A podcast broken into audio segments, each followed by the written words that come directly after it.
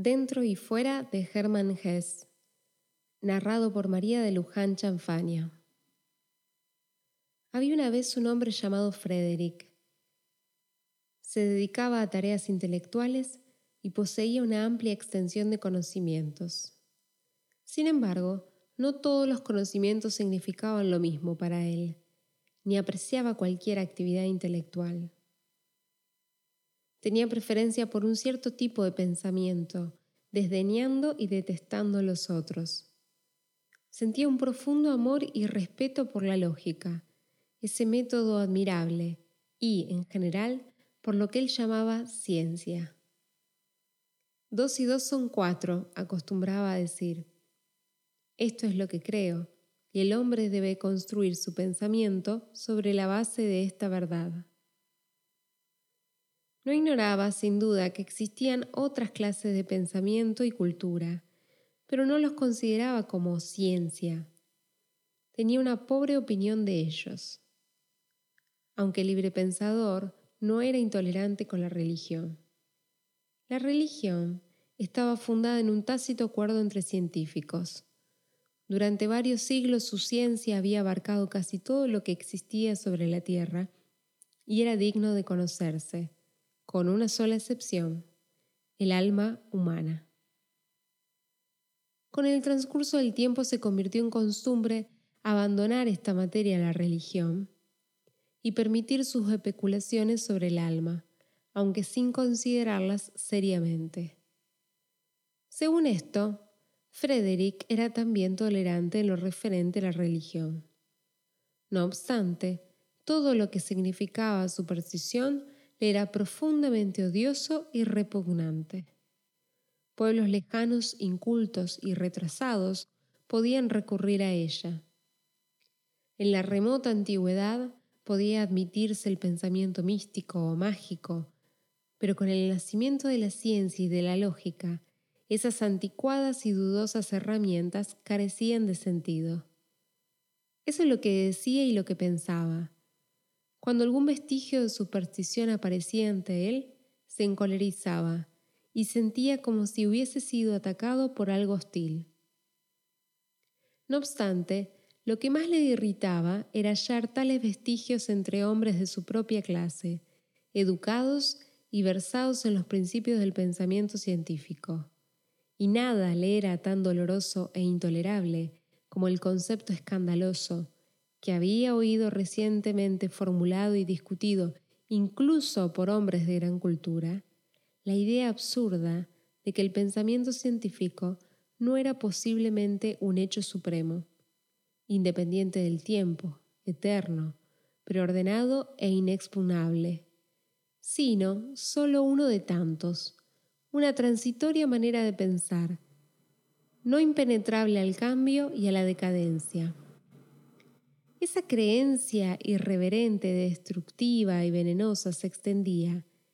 Ni el propio Frederick era capaz de negarlo. Había surgido al azar como resultado de la angustia originada en todo el mundo por la guerra, la revolución y el hambre, a la manera de un aviso como espiritual escritura de una blanca mano sobre un blanco muro. Mientras más sufría Frederick por la existencia de esa idea, y por lo profundamente que lograba afligirle, más apasionadamente la atacaba, tanto a ella como a aquellos a quienes sospechaba sus secretos defensores.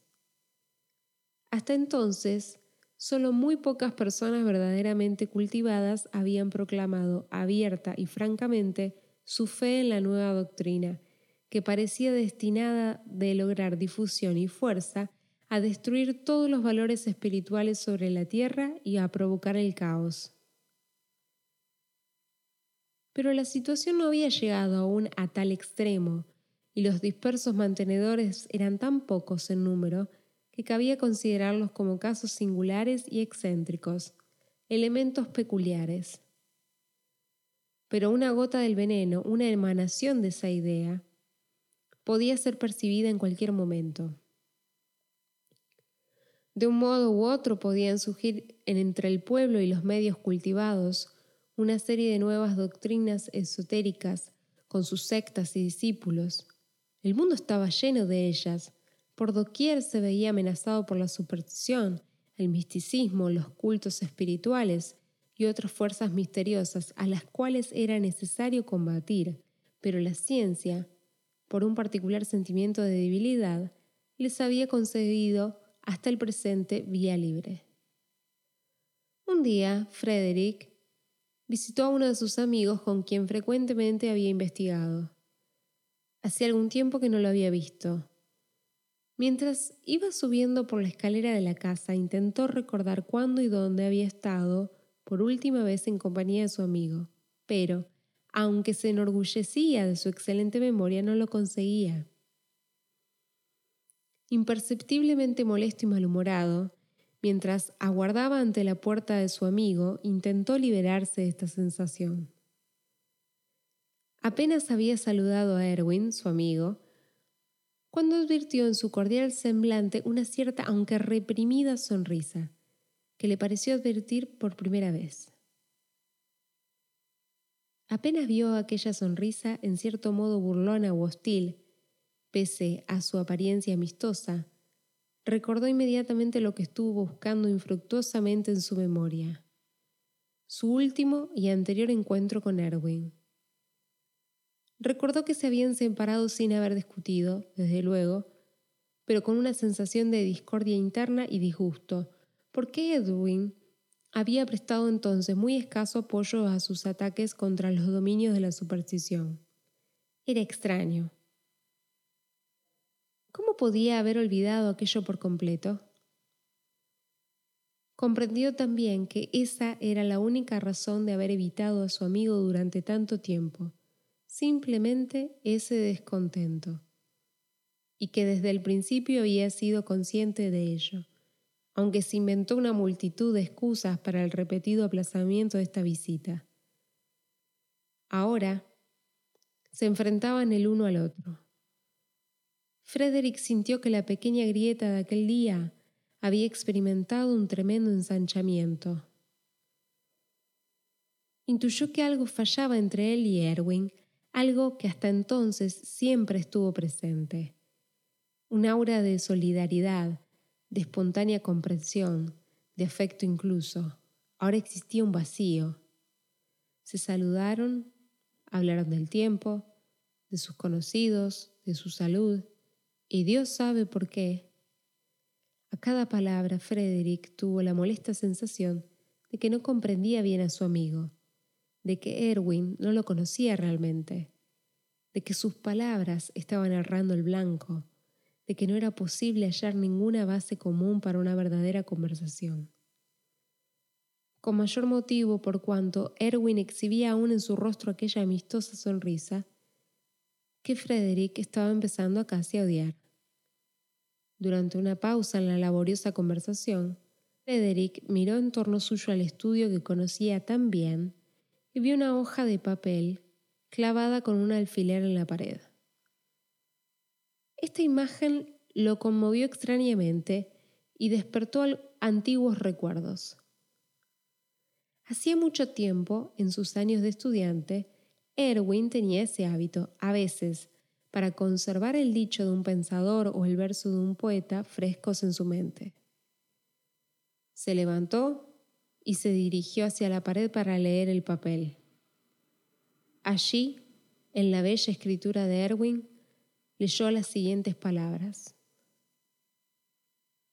Nada está fuera, nada está dentro, pues lo que está fuera está dentro. Pálido, permaneció inmóvil durante un momento. Allí estaba. Eso era lo que temía. En otra ocasión habría ignorado aquella hoja de papel. La habría tolerado caritativamente como una genialidad, como una debilidad inocente a la que cualquiera estaba expuesto. Quizá como un frívolo sentimentalismo que pedía indulgencia, pero ahora era diferente. Sintió que esas palabras no habían sido escritas por un fugaz impulso poético. No era por capricho que Erwin había vuelto después de tantos años a la práctica de su juventud.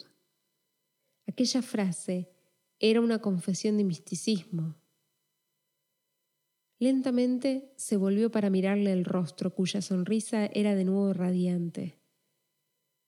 Explícame esto, exigió. Erwin hizo un gesto afirmativo con la cabeza, lleno de amistad. ¿Nunca has leído este dicho? Naturalmente, gritó Frederick. Claro que lo conozco, es misticismo, es gnosticismo. Quizás sea poético, pero de todas formas, explícamelo y dime por qué lo has puesto en la pared. Con mucho gusto, dijo Erwin. El dicho es una primera introducción a una epistemología que he estado investigando últimamente y que me ha proporcionado ya muchas satisfacciones. Frederick reprimió su arrebato. Preguntó, ¿Una nueva epistemología? ¿Qué es? ¿Cómo se llama? Oh, contestó Erwin, únicamente es nueva para mí.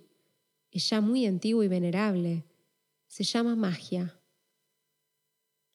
La palabra había sido pronunciada. Asombrado y sobrecogido por tan cándida confesión, Frederick comprendió con un estremecimiento que se hallaba enfrentado cara a cara con el archienemigo en la persona de Erwin. No sabía si estaba más cerca de la rabia o de las lágrimas. Lo poseía un amargo sentimiento de irreparable pérdida. Durante una larga pausa permaneció callado. Luego, con pretendida decisión en la voz, atacó. ¿Así que deseas ahora convertirte en un mago? Sí, contestó Erwin sin vacilar. Una especie de aprendiz de brujo, ¿eh? Ciertamente.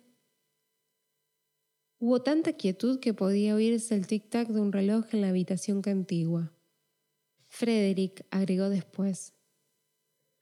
Esto significa que abandonas toda relación con la ciencia seria y por tanto toda relación conmigo. Espero que no sea así, contestó Erwin. Pero si no hay otro remedio, ¿qué puedo hacer? ¿Qué puedes hacer? estalló Frederick. Rompe, rompe de una vez por todas con esa puerilidad, con esa vil y despreciable creencia en la magia. Eso puedes hacer si deseas conservar mi respeto. Erwin sonrió un poco, aunque también su alegría se había desvanecido. Hablas como si... murmuró tan suavemente que a través de sus quedas palabras la irritada voz de Frederick aún parecía resonar por toda la habitación. Hablas como si eso estuviese dentro de mi voluntad, como si me quedara elección, Frederick. No es ese el caso. No tengo ninguna elección. No fui yo quien escogió la magia. Ella me escogió a mí.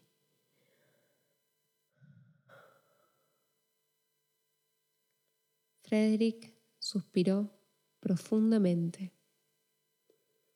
Entonces, adiós, dijo hastiadamente, y se levantó sin ofrecerle su mano. Así no, exclamó Erwin. No debes separarte de mí de ese modo. Imagina que uno de nosotros yace en su lecho de muerte, y en verdad que así es, y que debemos decirnos adiós. Pero ¿quién de nosotros va a morir, Erwin? Hoy probablemente yo, amigo mío. Cualquiera que desee nacer de nuevo debe estar preparado para morir. Una vez más, Frederick se dirigió a la hoja de papel y leyó el dicho. Muy bien, admitió el fin. Tienes razón, no sirve para nada separarnos con ira. Haré lo que deseas, imaginaré que uno de nosotros está muriendo. Antes de irme, quiero pedirte una última cosa. Me alegro, repuso Erwin. Dime, ¿qué atención puede mostrarte nuestra despedida? Repito mi primera pregunta y esta es también mi petición. Explícame ese dicho lo mejor que puedas. Erwin reflexionó un momento y luego dijo, Nada está fuera nada está dentro. ¿Conoces el significado religioso de esto? Dios está en todas partes, está en el espíritu y también en la naturaleza. Todo es divino, porque Dios es todo. Antiguamente, Esto recibía el nombre de panteísmo. En lo que concierne el significado filosófico, estamos acostumbrados a separar el dentro del afuera en nuestro pensamiento. Sin embargo, esto no es necesario. Nuestro espíritu es capaz de superar los límites que hemos fijado para él en el más allá. Más allá del par de antítesis que constituye nuestro mundo, comienza uno nuevo y diferentes conocimientos. Pero mi querido amigo, debo confesarte que desde que mi pensamiento ha cambiado, ya no existen para mí palabras ambiguas ni dichos. Cada palabra tiene decenas, centenares de significados. Y ahí empiezas lo que temes, la magia. Frederick frunció las cejas y estuvo a punto de interrumpirle, pero Erwin lo miró de forma desarmante y continuó hablando más distintamente. Déjame darte un ejemplo. Llévate algo mío, cualquier objeto, y examínalo un poco de cuando en cuando. Pronto el principio del dentro y el afuera te revelará uno de sus muchos significados. Dio una ojeada en torno a la habitación, tomó una pequeña estatuilla de arcilla de un anaquel y se la dio a Frederick diciendo, Toma esto como regalo de despedida. Cuando este objeto que coloco en tus manos cese de estar fuera de ti y esté dentro de ti, ven a mí de nuevo. Pero si permanece fuera de ti, tal como está ahora para siempre, entonces esta separación tuya de mí será también para siempre. Frederick quiso hablar todavía, pero Erwin tomó su mano, la estrechó y se despidió de él con una expresión que no admitía réplica. Frederick se retiró, descendió la escalera Qué largo le pareció el tiempo desde que la había subido. Se dirigió a través de las calles a su casa, perplejo y angustiado, con la pequeña figura de barro en la mano. Se detuvo frente a su morada, apretó fieramente el puño sobre la estatuilla durante un momento y sintió un irresistible impulso romper el ridículo objeto contra el suelo. Nunca se había sentido tan agitado, tan movido por emociones antagónicas. Buscó un lugar para el obsequio de su amigo y puso la figura en la parte superior de un estante de su librería. Por el momento la dejó allí. Ocasionalmente, según fueron pasando los días, la miró meditando sobre ella y sus orígenes, considerando el significado que tan disparatado objeto iba a tener para él. Se trataba de una pequeña figura que representaba un hombre o un dios o un ídolo con dos rostros, como el dios romano Jano, modelada más bien toscamente en arcilla y cubierta con un barniz tostado y algo cuarteado. La pequeña imagen tenía un aspecto grosero e insignificante. No era desde luego una obra griega o romana. Probablemente se trataba del trabajo de alguna raza inferior, y primitiva de África o de los mares del sur. Los dos rostros, que eran exactamente iguales, mostraban una sonrisa apática, indolente y débilmente burlona. El pequeño ñomo prodigaba su estúpida sonrisa, de modo en especial desagradable. Frederick no pudo acostumbrarse a la figura. Le resultaba totalmente inestética y ofensiva. Se interponía en su camino, lo turbaba. Ya al día siguiente la tomó para dejarla sobre la estufa y pocos días después la trasladó a un aparador. Pero una y otra vez aparecía en el campo de su visión, como si le estuviese imponiendo su presencia, se reía de él fría y estúpidamente, se daba tono, exigía atención. Tras unas cuantas semanas la puso en la antecámara, entre las fotografías de Italia y los recuerdos triviales que jamás miraba nadie. Ahora al menos solo veía al ídolo al entrar o al salir. Pasaba junto a él rápidamente sin prestarle atención, pero también allí el objeto lo fastidiaba, aunque no quiso admitirlo. Con aquel juguete, con aquella monstruosidad de dos caras, la vejación y el tormento habían entrado en su vida. Un día, meses más tarde, regresó de un corto viaje Emprendía ahora tales excursiones de cuando en cuando, como si algo lo empujase secretamente. Entró en su casa, atravesó la antecámara, fue saludado por la criada y leyó las cartas que lo aguardaban. Pero seguía intranquilo, como si hubiera olvidado algo importante. Ningún libro lo tentaba, ningún sillón era cómodo. Empezó a torturar su mente. ¿Cuál era la causa? ¿Había descuidado algo importante? ¿Comido algo que pudiese trastornarlo? Al reflexionar, descubrió que esta sensación de inquietud había aparecido al entrar en el apartamento. Volvió a la antecámara e involuntariamente su primera mirada buscó la figura de arcilla. Un extraño terror se apoderó de él al no ver al ídolo. Había desaparecido, no estaba. Se había marchado caminando con sus pequeñas piernas de barro. Había volado. Desapareció por artes mágicas. Frederick recobró la calma y sonrió ante su nerviosismo. Luego empezó a buscar tranquilamente por toda la habitación. Al no encontrar nada, llamó a la criada. Parecía turbada y admitió enseguida que se le había caído el objeto mientras limpiaba. ¿Dónde está? Ya no estaba en ninguna parte. Tan sólido como aparentaba ser el pequeño objeto. Ella lo tuvo a menudo en sus manos. Sin embargo, se había roto en mil pedazos. Llevó los fragmentos a un taller donde simplemente se rieron de ella. Luego los había tirado. Frederick despidió a la criada, sonrió, se sentía contento. Qué poco le importaba el ídolo. La abominación había desaparecido, ahora tendría paz. ¿Por qué no habría deshecho el objeto a golpes desde el primer día?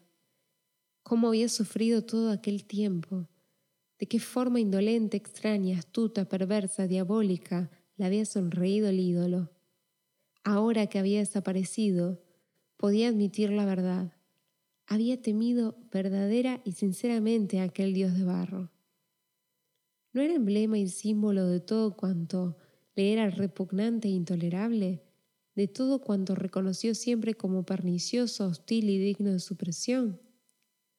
Un estandarte de todas las supersticiones, de todas las tinieblas, de toda coerción de la conciencia y del espíritu? no representaba la horrible fuerza que se siente a veces bramando las entrañas de la tierra, ese lejano terremoto, esa próxima extinción de la cultura, ese naciente caos. No le había robado aquella despreciable figura a su mejor amigo, es más, no robado, sino convertido en enemigo. Ahora el objeto había desaparecido, desvanecido, roto en mil pedazos, acabado.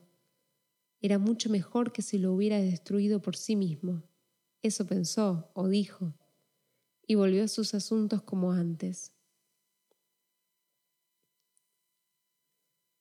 Pero la maldición persistió.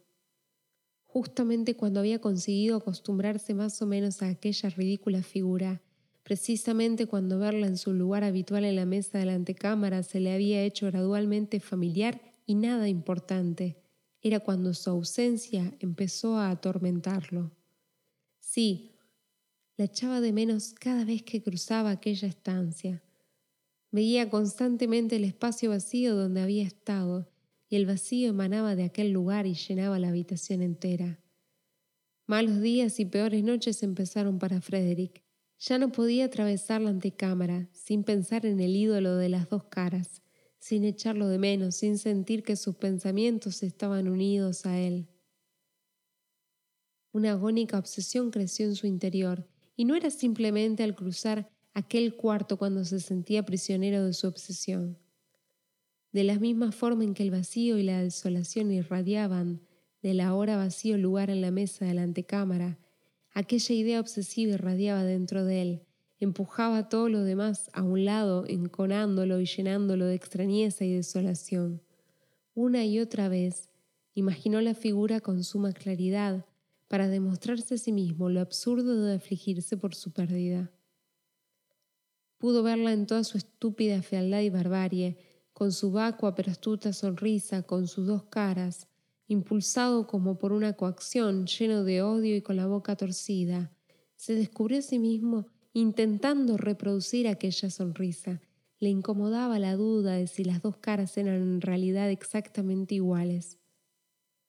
¿No tenía una de ellas quizás simplemente por una pequeña aspereza o cuarteo en el barniz, una expresión algo distinta, algo raro, algo enigmático.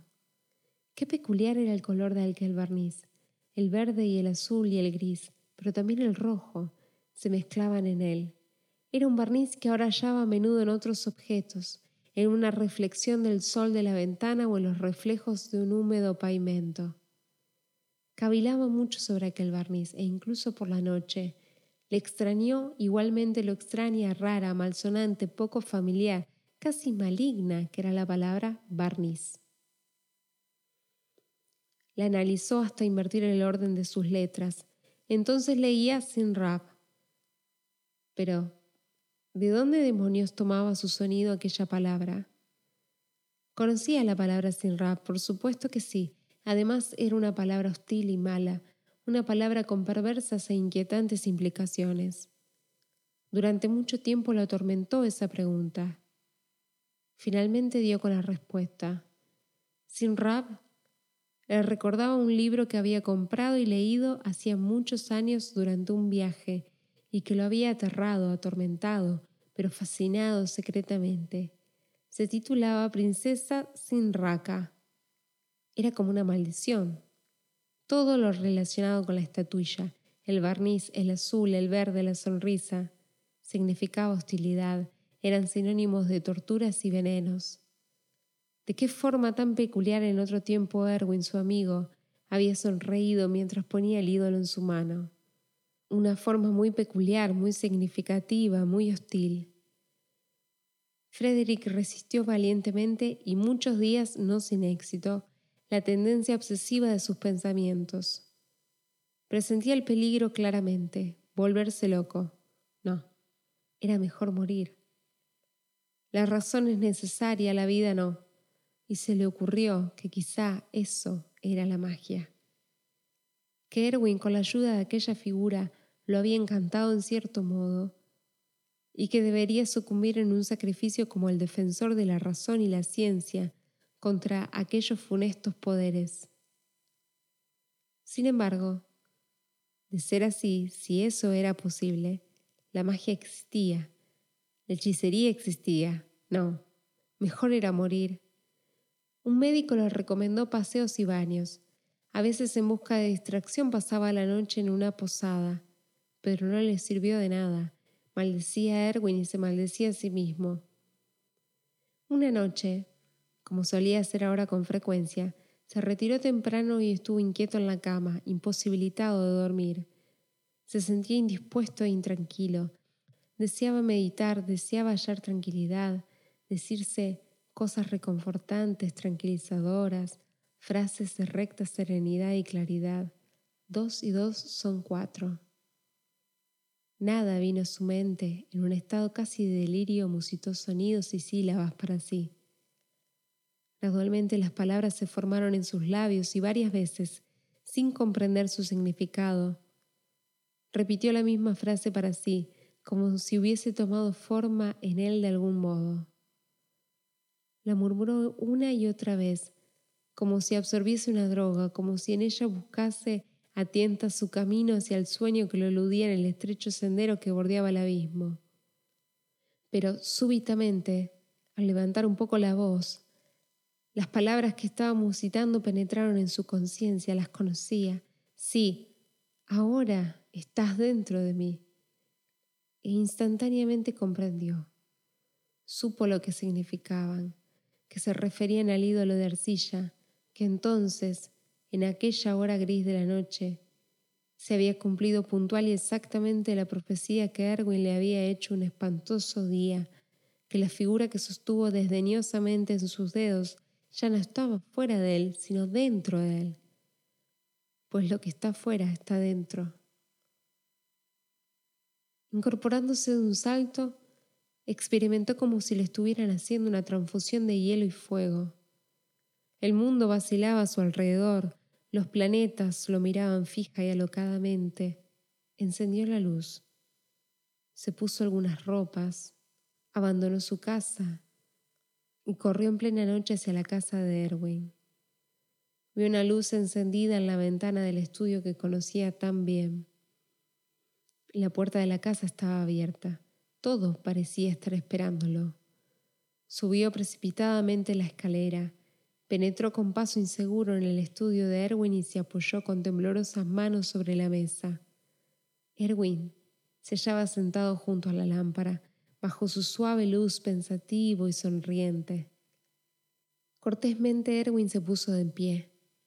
Has venido, eso está bien. ¿Has estado esperándome? preguntó Frederick. He estado esperándote, como sabes, desde el momento en que te fuiste de aquí con mi pequeño obsequio. ¿Ha sucedido lo que dije entonces? Ha sucedido, admitió. El ídolo está dentro de mí y ya no puedo soportarlo más. ¿Puedo ayudarte? preguntó Erwin. No lo sé. Haz lo que quieras. Explícame más acerca de tu magia. Dime si el ídolo puede salir de mí otra vez. Erwin puso su mano sobre el hombro de su amigo. Lo condujo hacia un sillón y lo obligó a sentarse en él. Luego dijo cordialmente en un casi fraternal tono de voz, El ídolo saldrá de ti otra vez. Ten confianza en mí. Ten confianza en ti mismo. Has aprendido a creer en él. Ahora aprende a amarlo. Está dentro de ti, pero continúa muerto es aún un fantasma para ti. Despiértalo, háblale, pregúntale pues es tú mismo. No lo odies, no le temas, no lo atormentes, como has atormentado a ese pobre ídolo, que sin embargo eras tú mismo, como te has atormentado a ti mismo. ¿Es ese el camino de la magia? preguntó Frederick. Se hallaba profundamente hundido en el sillón como si hubiera envejecido y su voz era débil. Ese es el camino, contestó Erwin. Y quizás Has dado ya el paso más difícil. Has hallado por experiencia que el fuera puede convertirse en el dentro. Has estado más allá del par de antítesis. Te pereció el infierno. Aprende ahora, amigo mío, que es el cielo, porque es el cielo el que te espera. Mira, esto es la magia. Intercambiar el fuera y el dentro, pero no por el impulso ni con la angustia como tú lo has hecho, sino libremente, voluntariamente. Llama al pasado, llama al futuro, ambos se hallan en ti. Hasta hoy has sido el esclavo del dentro. Aprende a ser su dueño. Eso es la magia. Dentro y fuera de Hermann Hesse. Hermann Hesse nació en 1877 y falleció en 1962 destacada figura de la narrativa alemana de la primera mitad del siglo XX, recibió el Premio Nobel de Literatura en 1946. En sus obras indagó en temas como la búsqueda de la autorrealización y la espiritualidad. El Lobo Estepario de 1927 es acaso el más célebre de los títulos de Hess. Siguieron luego colecciones de cuentos, relatos y meditaciones. En dentro y fuera, la ciencia y la magia están personificados en Frederick y Erwin, dos amigos cuyo reencuentro genera en Frederick cuestionamientos acerca de sus conocimientos y verdades científicas, dando lugar en él a la magia con la siguiente frase, Nada está fuera, nada está dentro, pues lo que está fuera está dentro.